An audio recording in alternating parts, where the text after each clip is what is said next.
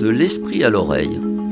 Petite chronique hebdomadaire à écouter localement sur les ondes de Radio Coquelicot 99 FM ou plus mondialement sur radiocoquelicot.com.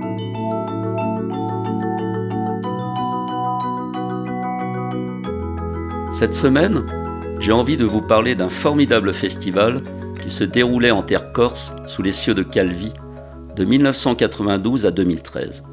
Il s'appelait Festivento, ou Festival du Vent, et se tenait les fins octobre.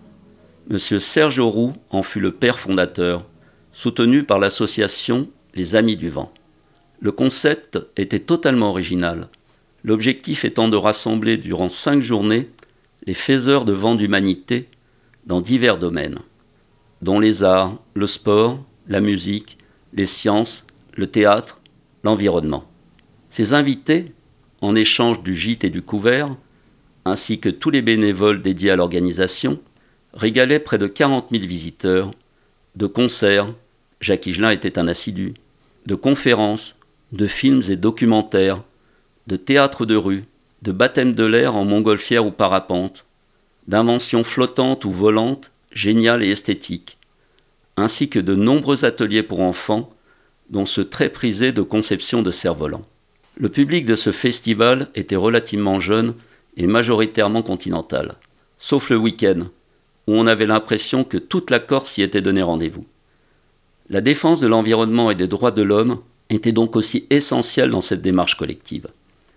Des opérations concrètes y étaient inventées, comme celle par exemple de 2003 qui se nommait Non au sac plastique et qui fut adoptée par tous les supermarchés de Corse avant que ceux du continent ne suivent le mouvement. Cela permit concrètement de réduire le nombre de sacs plastiques dans la grande distribution française de 20 milliards en 2003 à moins d'un milliard en 2012. Festivento, c'était le vent de la liberté, de la solidarité, de la joie, de la poésie et des constructives initiatives. Tout cela saupoudré d'une enfantine et magnifique forme d'utopie. Qu'il renaisse un jour ou l'autre de ses cendres serait formidable. Pour conclure cette chronique, une petite chanson. Aujourd'hui, ce sera Could You Be Love de Monsieur Bob Marley. Au revoir et à la semaine prochaine sur Radio Coquelicot.